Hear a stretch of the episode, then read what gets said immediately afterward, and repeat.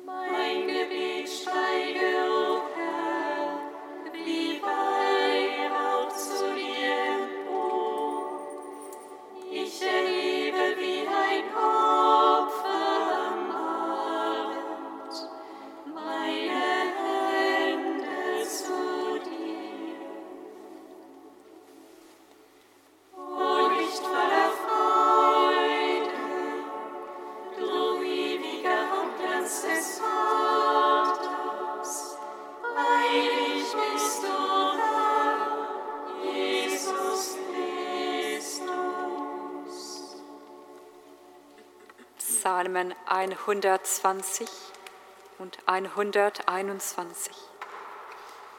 Psalm 65.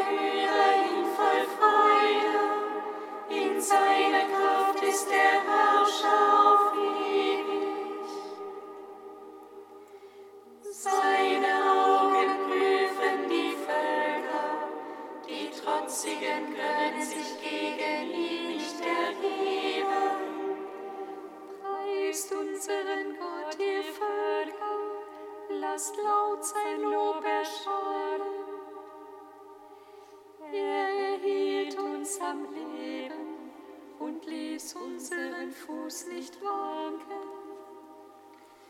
Du hast uns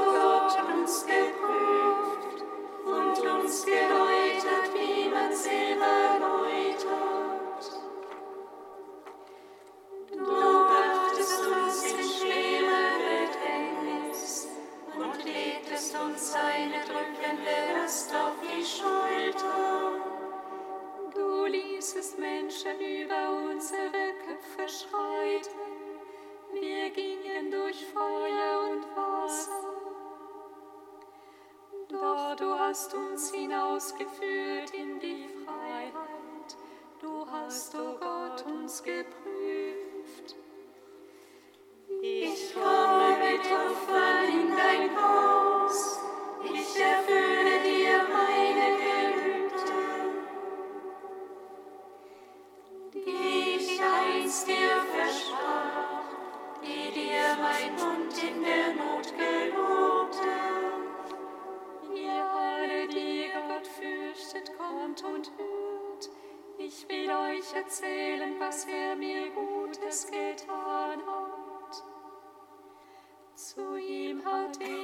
lauter Stimme gerufen, und schon konnte mein Mund ihn preisen.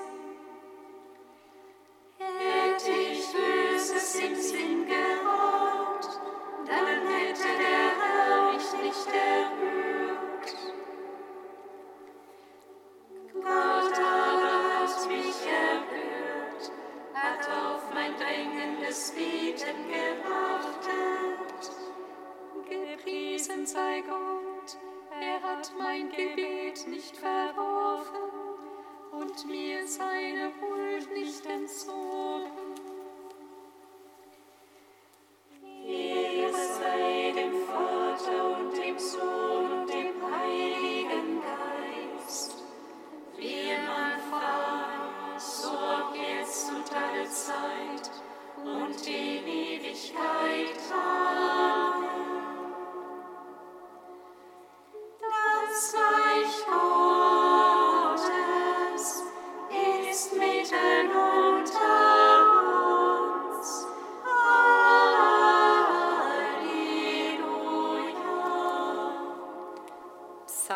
66. Gott sei uns gnädig und segne uns. Er lasse über uns sein Angesicht leuchten. damit auf Erden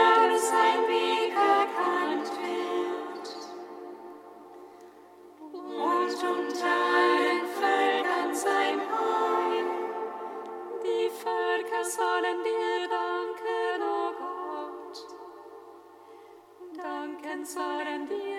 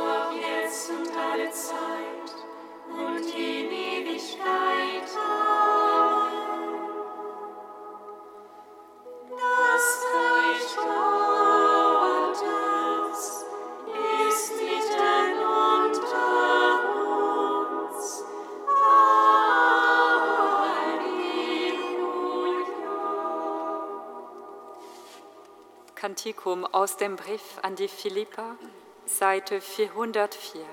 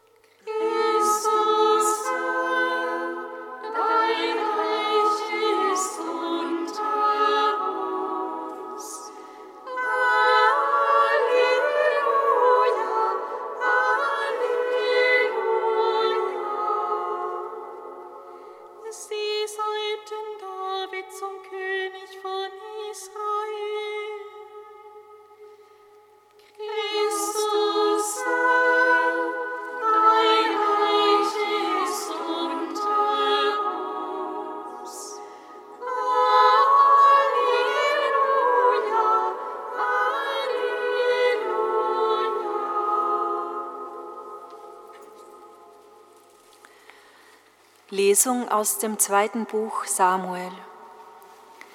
In jenen Tagen kamen alle Stämme Israels zu David nach Hebron und sagten, wir sind doch dein Fleisch und Bein. Schon früher, als noch Saul unser König war, bist du es gewesen, der Israel hinaus und wieder nach Hause geführt hat. Der Herr hat zu dir gesagt, du sollst der Hirt meines Volkes Israel sein. Du sollst Israels Fürst werden. Alle Ältesten Israels kamen zum König nach Hebron. Der König David schloss mit ihnen in Hebron einen Bund vor dem Herrn, und sie salbten David zum König von Israel. Wort des lebendigen Gottes. Dank sei Gott.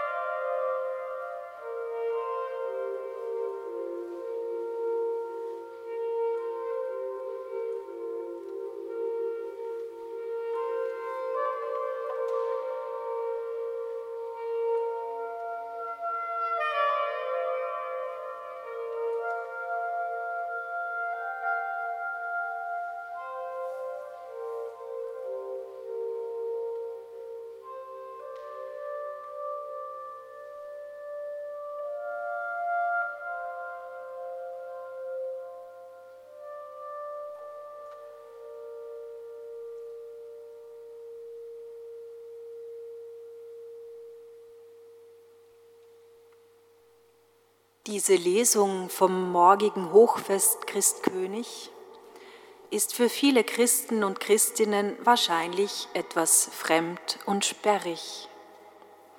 Es ist die Rede von Blutsverwandtschaft, von einer charismatischen Figur des Fürsten und Königs, der in den Kampf und wieder zurückführt, von David, der hier zum wiederholten, insgesamt schon dritten Mal zum König gesalbt wird. Manchmal kann es hilfreich sein, einen geschichtlichen Zusammenhang in Erinnerung zu rufen. David ist eigentlich schon König seit mehreren Jahren, und zwar König von Juda im Süden, nicht aber von den Nordstämmen Israels. Es geht in diesem Text also auch darum, wie ein Verantwortlicher, ein Chef hier König David, anerkannt und respektiert werden kann, und zwar von allen, Nord und Süd. Der Text nennt dafür drei Gründe, drei Zutaten. Wir sind doch dein Fleisch und Bein, ein Anerkennen einer einheitsstiftenden Beziehung, die Unterschiede und Differenzen nicht negiert, sondern verbindet, Gemeinsamkeiten sucht und benennt. Ein zweites Motiv im Text ist der militärische Erfolg, das Behüten beim Fortgehen und Wiederkommen. Du hast uns in den Kampf und wieder nach Hause geführt. Und schließlich die Verheißung, die Zusage Gottes als Befähigungsmerkmal. Zu dir hat der Herr gesagt, du sollst der Hirt meines Volkes sein. David wird also zum König gesalbt. Ja, diese Salbung wird ihm Stärke verleihen, Anerkennung, göttliche Vollmacht und auch menschliche Macht. Doch nicht diese Ideen sind es, die schon automatisch zur Einheit führen. Ganz entscheidend ist es, und das zeigt uns auch der Text, wie diese Einheit im Großen und im Kleinen zustande kommt. Wird sie von außen erzwungen oder reift sie langsam und von innen heran? Wirkliche Einheit wächst nicht durch äußeren Druck, sondern auch durch Relatio, durch Beziehung. Vielleicht ist David gerade dabei, die Früchte seiner intensiven Beziehungsarbeit mit den Nordstämmen Israels zu ernten. Diese sehen in ihm mittlerweile einen Verwandten und Vertrauen kann wachsen. Im Text ist zweimal die Rede vom Kommen, aber nie vom Weggehen ein König ist vielleicht auch so jemand, zu dem man immer kommen kann, der immer da ist, um Beziehung, um einen Bund, eine Weggemeinschaft zu wagen. Das Christkönigsfest ist eigentlich ein sehr neues, erst 1925 nach dem Untergang einiger Königs- und Kaiserreiche von Papst Pius XI. ins Leben gerufene Fest das heute höchstwahrscheinlich auch für viele fremd anmutet. Es gehört liturgisch zu den Ideenfesten, also Feste, die eine Glaubenswahrheit in den Mittelpunkt stellen und nicht konkrete Heilsereignisse aus dem Leben Jesu. Wie übersetze ich dieses Ideenfest heute für mich, für uns neu? Welche Wirklichkeit, welche Realität steht hinter der Idee des Königs? Was bewirkt dieser Jesus Christus mit seinen Dornenkrone statt der Herrscherkrone und seiner scheinbaren Ohnmacht in meinem Leben? Jesus ruft in sein Reich. Er ist kein Herrschender, Dominierender sondern ein rufender König.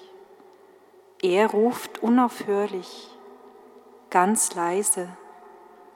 Er schenkt diesen lebensspendenden und weitmachenden, in die Tiefe führenden Blick.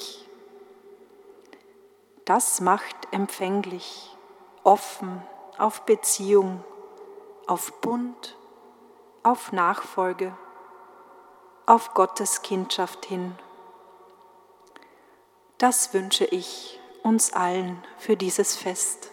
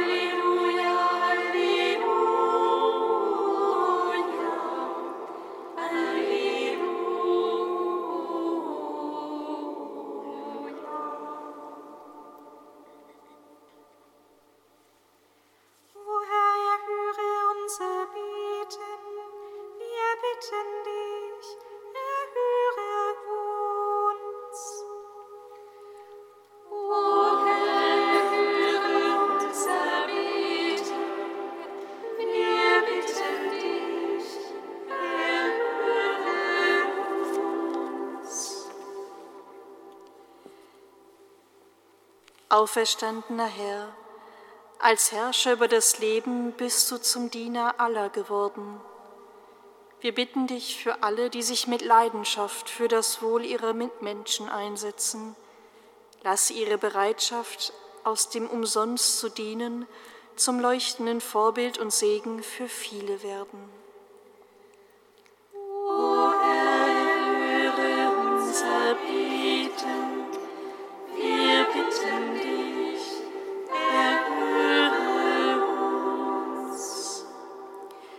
Auferstandener Herr, du bist der menschgewordene Friede für alle Völker.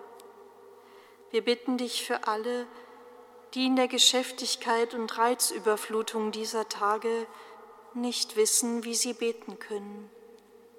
Dein Heiliger Geist entfache in ihnen die Sehnsucht und den Mut, sich deinem schöpferischen Wehen zu öffnen.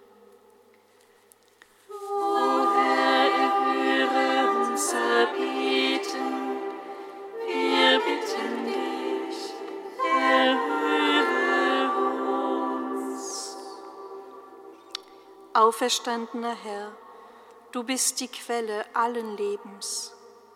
Hilf allen, die in dieser Zeit um einen lieben Menschen trauern, in dir wahren Trost und eine Hoffnung zu finden, die sich bis ins ewige Leben durchträgt.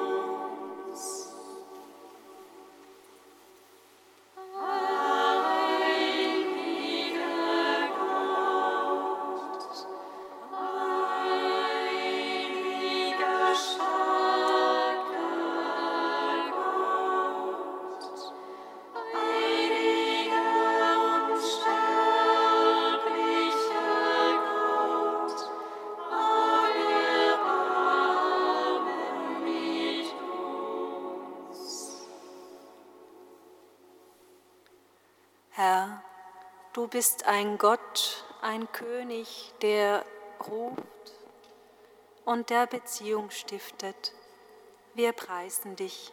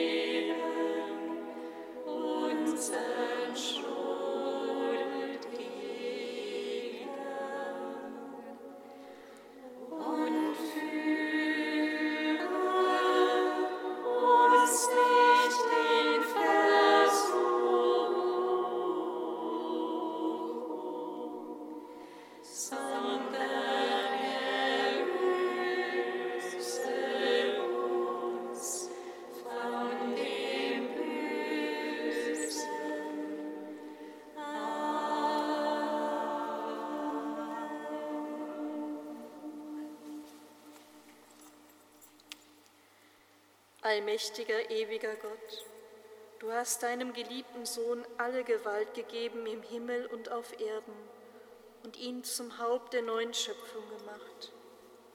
Befreie alle Geschöpfe von der Macht des Bösen, damit sie allein dir dienen und dich in Ewigkeit rühmen. Darum bitten wir durch Jesus Christus, unseren Herrn, der in der Einheit des Heiligen Geistes mit dir lebt und herrscht in alle Ewigkeit. Amen. Singet Lob und Preis. Da